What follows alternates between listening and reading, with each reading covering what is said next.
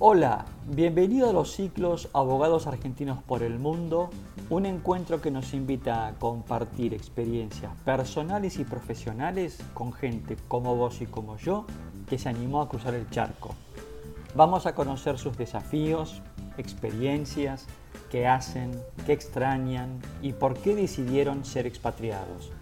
Vamos a conocer gente joven, otros no tanto, personas muy talentosas con mucho empuje en definitiva, pequeñas historias que nos inspiran y nos animan. En la edición de hoy de Abogados Argentinos por el Mundo vamos a conversar con Mariana Eppenstein, abogada argentina que actualmente está en San Luis, Missouri. Trabaja en el Departamento de Estrategias de Negocios de Bayer Crop Science. Es egresada de la Universidad de Buenos Aires e hizo un máster de Administración de Empresas en la Universidad de Torcuato de Itela. Hola Mariana, ¿cómo estás? Buenos días. Un gusto enorme tenerte con nosotros en estos ciclos de abogados argentinos por el mundo. Muchas gracias. La verdad, acá tengo un par de notas tomadas para hacerte unas preguntitas y veo que en estos últimos 20 años has tenido un recorrido muy, pero muy interesante y quería comenzar con tus inicios allá por el 2000 en el estudio Allende Hebrea, donde ahí estuviste trabajando aproximadamente cinco años.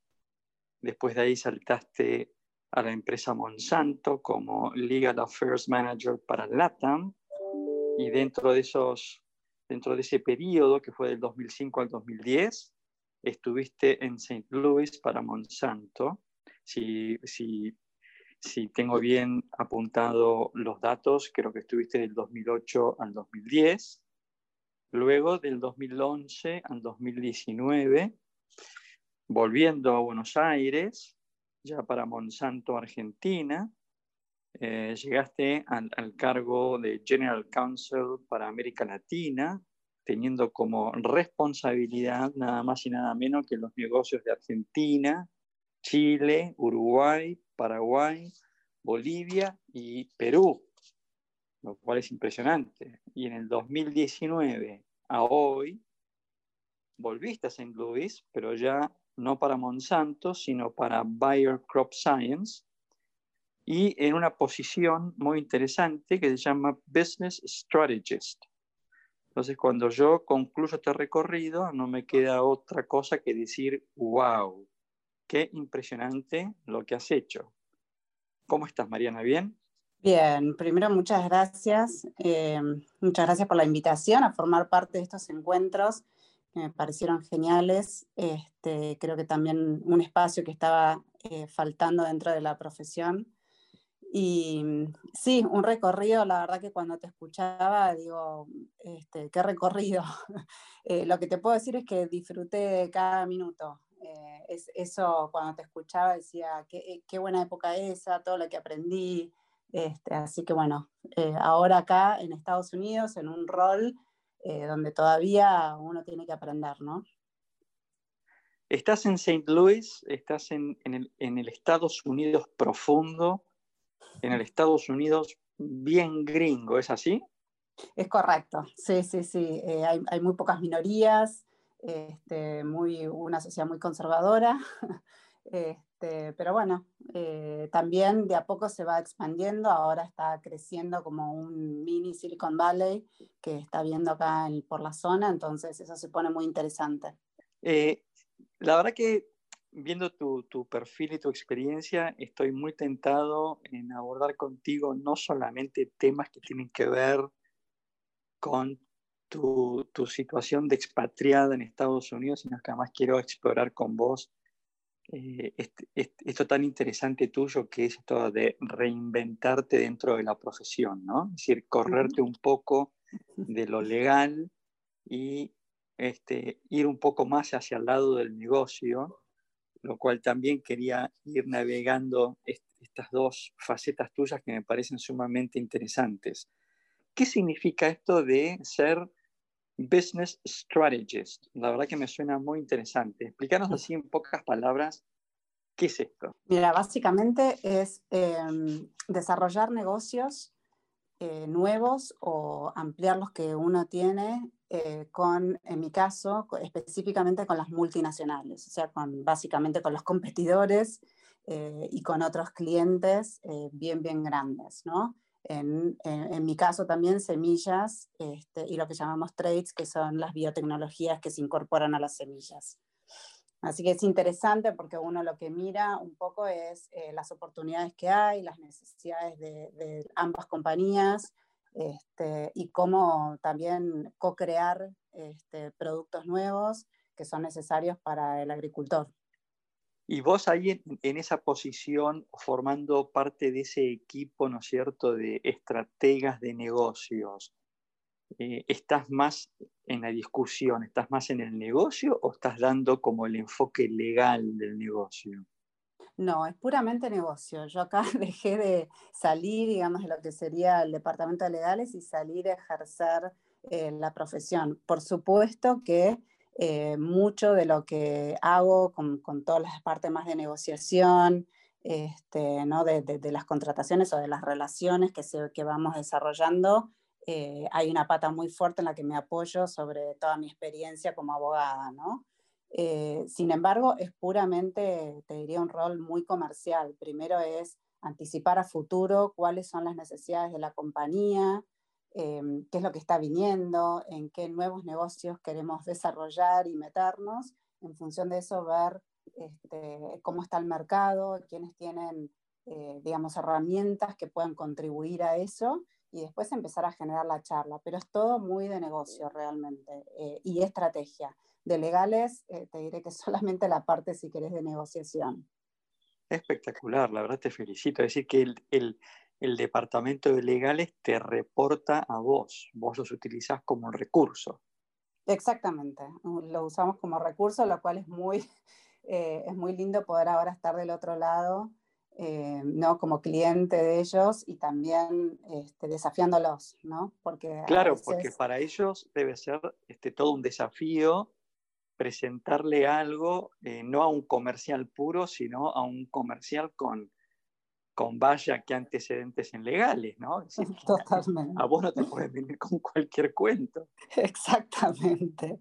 No, y además cuando uno inicia las conversaciones, yo ya revisé el contrato, yo ya miré, yo eh, digamos, ya voy con, con, con, muchas más preguntas de lo que iría este, si, si, no tuviera esa pata legal, así que es interesante.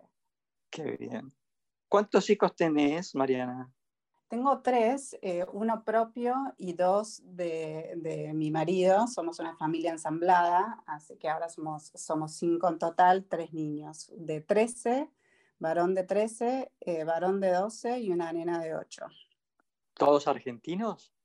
No, acá somos, somos multi, eh, multirraciales, multi todo. Eh, mi marido es brasilero, mi hijo es argentino y mis, mis hijos adoptivos son americanos, nacidos acá. Ah, pero qué impresionante. ¿Y, cuál es el idioma que hablan en la casa? Hablamos, bueno, los chicos este, de mi marido vienen, ¿no? Nos vamos turnando con la mamá que también vive acá Así que las veces que ellos están en casa, este, o sea, mitad de la semana hablamos en inglés y mitad de la semana en castellano. ¿Y el portugués? El portugués sale, eh, el, tema es que entre los chicos ellos hablan inglés y, los hijos de mi marido, la verdad, si bien él arranca hablándoles en portugués, ellos devuelven en inglés, o sea, llega un momento que automáticamente pasan porque su idioma, digamos, nativo para ellos y están todo el día hablando en inglés. Y, a veces hasta mi hijo me empieza a hablar en inglés a mí, eh, y bueno, este, así que ahí vamos. Nosotros estamos aprendiendo el portugués y por supuesto cuando nos juntamos con amigos este, brasileros es portugués, pero por lo general manejamos más el inglés y el castellano en casa. ¿Tu marido a qué se dedica? Él es em, él es el responsable de, para Estados Unidos del negocio también de una compañía agrícola, de todo el negocio agrícola de esa compañía, que es FBN, que es Farmers Business Network. Así, que, imagino que habrán firmado un pacto de confidencialidad, ¿no es cierto? Sí, eso, eso sí. Él, igual te aclaro que trabajó también en Monsanto y después en Bayer hasta, hasta mitad de este año, con lo cual él, conoce la industria y, y, sobre todo que él vivió muchísimos años acá en Estados Unidos. Así que durante, hasta, hasta mitad de año conversábamos eh, sin restricciones, simplemente porque estábamos en la misma compañía eh, salvo algunos temas que por supuesto eran confidenciales, pero hoy sí, ya tuvimos que separar oficinas y todo. Ah, mira, vos no, yo te hacía un chiste, pero evidentemente esto es en serio, es decir, claramente esto generó algún tipo de concern dentro de la empresa. No, en la empresa no, no, no, tampoco fue necesario que lo levantaran, ¿no? Yo, digamos, venía de, de, ser también el Head of Compliance en la región, así que tengo claro Ah. Eh, no las conversaciones y que sí, que no, pero claramente eh, ellos son un competidor y nosotros para ellos, con lo cual realmente nuestras conversaciones han cambiado desde lo laboral y, somos muy precavidos los dos en estar en, hasta en pisos distintos de la casa para, eh, ¿no? Porque estamos todo el día en calls, usar headphones, ¿no? Ese tipo de cuidados. Qué interesante, qué interesante, la verdad. a ver, digamos, imagino un profesional, ¿no es cierto? Un, profesional abogado, ¿no? Ahora está bien que vos estás ahora en la parte comercial, pero imagino un profesional en, en Chicago, en, en, en, New York, en, Washington, incluso en Miami, que, o en, Madrid, en Barcelona o en Londres. Eh, esto de St. Louis, digo, para ponerlo en perspectiva y salvando las distancias, ¿no? Es como si en Argentina tuvieran mandado a San Antonio a Areco, por ejemplo, o a San Luis literalmente. Sí, exactamente. Es como ir al interior de Argentina y acá eh, es lo mismo, ¿no? Eh, es exactamente igual. Lo que tiene este lugar es, em, es muy familiar, entonces es un excelente lugar para, para criar a, los niños. Es una vida muy familiar porque la mayoría de los que eh, nacieron acá, em, vivieron acá toda su vida, se fueron para hacer la universidad a otro estado, pero después volvieron a instalarse acá. Entonces lo que tenés es un ámbito en donde eh, tienen a los abuelos, a los tíos, a los primos, a los padres, que cuando uno como argentino por lo general visita las costas no estás acostumbrado a encontrar eso, ¿no?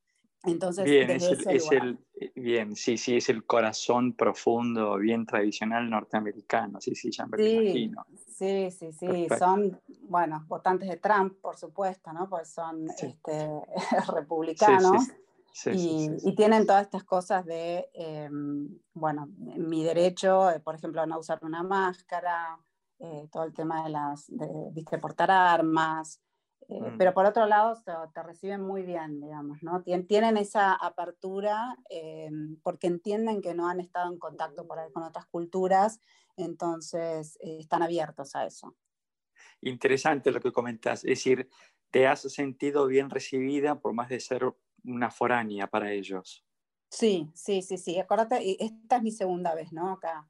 Pero incluso la primera vez, eh, viste, uno también recibe un entrenamiento cultural eh, de dos, tres días eh, previo a, la, aterrizar, digamos, o apenas está llegada. Entonces eso también te da una pauta de qué temas, por ejemplo, puedes hablar, qué temas no. también un poco cómo comportarte para hacer que tu inserción sea lo más fácil posible. Bien. Y ahora un poco volviendo a tu, a tu carrera este, dentro de, del grupo, digamos, Bayer Monsanto, porque claramente estás así después de la fusión, ¿no? ¿Qué es lo que, contanos así, qué es lo que vio la organización en vos para proponerte este, este plan de carrera, este salto de lo legal a, a lo comercial? Mira, varias, yo primero creo que hay una parte que, fue uno de, manifestar qué es lo que quería y un poco ir viendo los intereses, pero otra parte era, al menos culturalmente, desde Monsanto, y, creo que es algo que tomó Bayer, es este, no, no, limitarse en función de tu background, de, de, tu experiencia, sino siempre dar oportunidades y mirar más que nada el potencial de la persona y estar muy atenta también a, lo que, a, los intereses de esa persona. Y, honestamente, em, cuando yo ingresé, digamos, como a, Monsanto, inmediatamente em, lo, que, lo que me gustó mucho y me atrajo es trabajar eh, con el negocio muy de cerca. Entonces, había una premisa que incluso instalé como directora del área tenemos que conocer el negocio al punto de saber cuánto vale este, una bolsa de semillas de soja, cuántas semillas contiene, qué tecnologías, qué es cada tecnología, eh, son cuestiones que teníamos que saber, ¿no? Entonces, eh, eso siempre hizo, me impulsó a estar muy cerca del negocio y, creo que ya como, como, directora en algún punto eh, yo suelo decir que devine un poco disruptiva porque desafiaba a mi propio equipo, ¿no? Este, y entonces eso era uno. Lo otro, siempre me gustó mucho mirar el impacto de las decisiones que tomábamos en el, en el mediano y en el largo plazo. Entonces era eh, mirar a tres años la decisión que tomábamos hoy, qué impacto podía tener y más holísticamente, no mirando solo legales. ¿no? Así que eh, yo creo que eso, em, eh, esta mirada más de largo plazo, fue algo que motivó a que, a que cuando se dio la oportunidad me propusieran ir a estrategia eh, en algún momento también me habían propuesto ir a licencias hace un par de años, pero decí que todavía era, era muy pronto para moverme. Y ahora finalmente sí, este, yo quería, quería otras oportunidades y, aprender también otras cosas, pero más que nada es esta, esta mirada de largo plazo. Y, y, bueno, por supuesto la parte más comercial mía, más de desarrollo de negocios, habíamos estado armando todo el sistema de captura de valor eh, en soja para tres países distintos, Paraguay, Uruguay, Argentina. Entonces, habíamos hecho mucho diseño eh, de modelos de negocios, que es algo que a mí me había encantado. Eh, y es donde siempre entendí que estaba el valor que debía contribuir un abogado, ¿no? Estar a la par del negocio, que sus objetivos sean los nuestros. Y creo que todo eso fue lo que, lo que hizo, por otro lado, que la empresa, cuando vio la oportunidad, le pareció que en estrategia yo iba a ser un buen fit. Es muy interesante lo que nos compartís, porque, por ejemplo, ayer que estuvimos en el, en el General Council Summit, este, en el cierre le tuvimos a Ignacio Walker, que es el, el, primer abogado argentino nombrado General Counsel para una Fortune 500, ¿no? Lo cual, bueno, estuvimos compartiendo con él algunos, algunas este, experiencias y, conceptos, y él nos comentaba también, ¿no? Lo, lo importante que es este, que el abogado se acerque al negocio lo más posible y incluso él contó que durante un año y medio estuvo a cargo de una unidad de negocios completamente salido fuera, ¿no es cierto?, del área legal, ¿no? Este, y, él, y, él, y él, digamos, repasando esa experiencia, es como que él concluía que eso había sido ah, una experiencia clave que el management tuvo en cuenta a la hora de nombrarlo a él como el, máximo responsable del área legal de, de Every Denson, ¿no? Lo cual, vos fíjate cómo este, va coincidiendo este, esto que vos contás con lo que nos comentaba ayer Ignacio. Si, si a vos hoy el, el, el, grupo te propusiera volver al área legal, ¿volverías o dirías, no, no, ya eso es una etapa pasada en mi vida? Eh, yo creo que dependería mucho del rol. Eh, te diré que en un 90% hoy diría que no, porque, porque digamos, ya hace tiempo que yo buscaba otra cosa. Creo también que eh, hay, hay bastantes diferencias en, en, en, el departamento de legales, digamos, de lo que era Monsanto a lo que es Bayer. entonces hay una mirada quizás distinta. Eh, pero más allá de eso, creo que solamente si fuera para otra vez, ¿no? Poder eh, ser disruptiva, poder traer una mirada de mucha estrategia eh, y realmente sacar al departamento de legales de un rol operativo de tipo, digamos, acciones que no, que en mi parecer no contribuyen valor a la compañía, a crecer el negocio. Eh, como por ejemplo programas de marketing y muchísimas otras cosas que no digo que sean necesarias, pero creo que deberían estar en todo caso fuera del departamento de legales y quizás en, en, las firmas ¿no? que apoyan el trabajo legal. Si pudiera eh, ese tipo y orientarlo mucho a la parte comercial y estrategia, eh, de diseño de modelo de negocios, sí, pero creo que eso depende mucho también, uno, de la industria y dos, del, del ciclo de madurez del negocio eh, en el que está la compañía, ¿no? Y también dependiendo del negocio. Entonces, eh, dependiendo de todas esas cosas, creo que volvería, eh, pero en principio no es, si vos hoy me preguntás, Mariana, para dónde querés ir, es claramente desde estrategia el área comercial, no es, este, no es volver a legales. Muy bien, muy bien. Em, un poco para ir concluyendo, Mariana, si hoy paráramos la pelota, ¿no? Y miráramos para atrás 20 años, ¿estaba en tu cabeza, en tu radar, esto que has logrado? No, rotundo no. Creo que eh, en parte porque eh, me veía, digamos, como todo comienzo abogado y yo no teniendo a nadie en, mi familia que hubiera transitado ese camino, este, siempre lo, pensé como una carrera dentro del ámbito, eh, por supuesto, jurídico, incluso de los estudios mm. jurídicos, con lo cual nunca me vi ni siquiera en una empresa. Eh, y dentro de la empresa, y por muchos años, sentí que había mucho valor que podía contribuir, pero la verdad que nunca me imaginé terminar este, así, digamos, en, en, una empresa en el área de estrategia y desarrollando negocios, no, no estaba para nada en mis planes. Eh, creo que eso fue, al menos no del comienzo, ¿no? Después, por supuesto, en algún momento sí, pero, pero no, para nada. Igual creo que es una experiencia maravillosa que ojalá muchos abogados tengan la oportunidad de abrirse. Creo que mucho también depende del miedo, ¿no? Muchas veces el miedo nos paraliza porque cuando sabes mm. algo, sabes hacer algo muy bien eh, y estás cómodo y tienes una mm. reputación dentro de ese ámbito, es difícil eh, moverse. Qué bueno esto último que acabas de decir, me encantó porque creo que tiene mucho que ver con esto de ir avanzando en, la carrera profesional, ¿no? Esto de vencer esos miedos y vencer el status quo, ¿no? En la zona de confort, el tratar de ir siempre rompiendo esa zona de confort, estar siempre incómodo, digámoslo de alguna manera, estar siempre desafiado. La verdad que creo que es la clave de, de, ir avanzando, ¿no es cierto?, en la carrera profesional. Es tan importante lo que acabas de decir. Mariana, ¿tu, tu, estadía en St. Louis tiene fecha de vencimiento o te ves ahí este, con un ponchito y, jubilándote con, con, ya con el pelo blanco? Mira, en principio eh, el movimiento de parte de la compañía fue permanente, a diferencia de la anterior vez que era una, expatriación por, por, tres años, por dos años.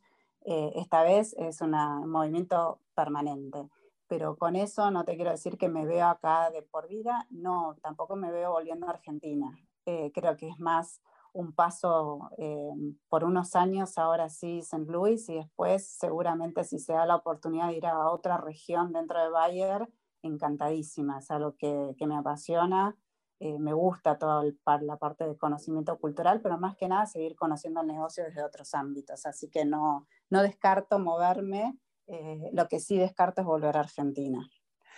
Bueno, esto último que acabas de decir es notorio, ¿no? Pero con todos los que estamos hablando que están en el exterior, es, este, es un denominador común, ¿no? Tanto talento, tanto talento dando vueltas por el mundo y todos diciendo no es el momento de volver, pero bueno. para concluir, Mariana.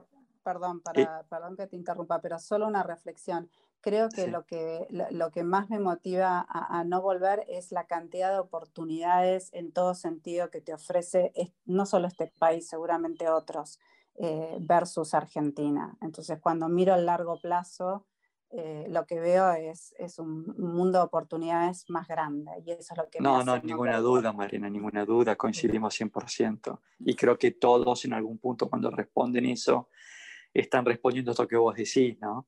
Sí. Este, ninguna duda. Este, entonces, para, un poco para concluir, nosotros siempre terminamos con esta pregunta, ¿no?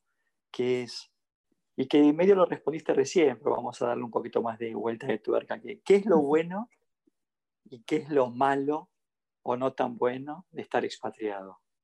En dos palabras, ¿eh? ¿Qué es lo bueno y qué es lo malo?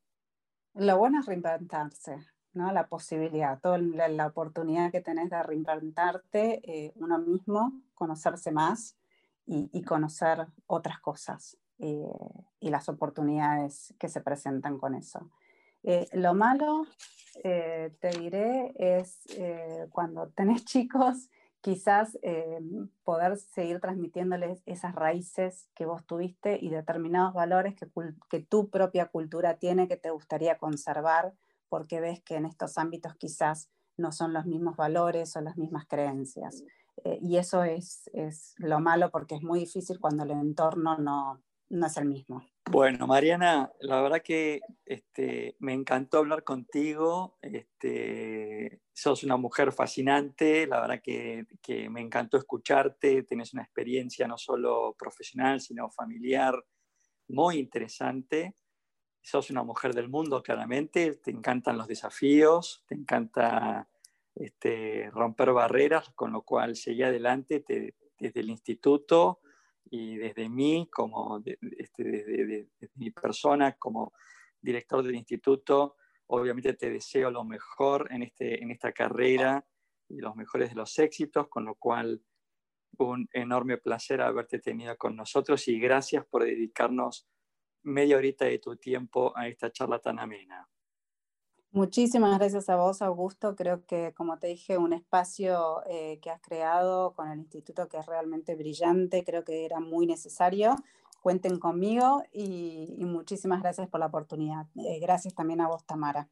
Estuvimos con Mariana Eppenstein, hoy radicada en St. Louis, Estados Unidos, a cargo del área de Business Strategy, una mujer que nos este, motiva, nos incentiva a, querer tener proyectos, a ser desafiantes, a salir de la zona de confort. Eh, los esperamos en el próximo podcast de Abogados Argentinos por el Mundo. Hasta la próxima.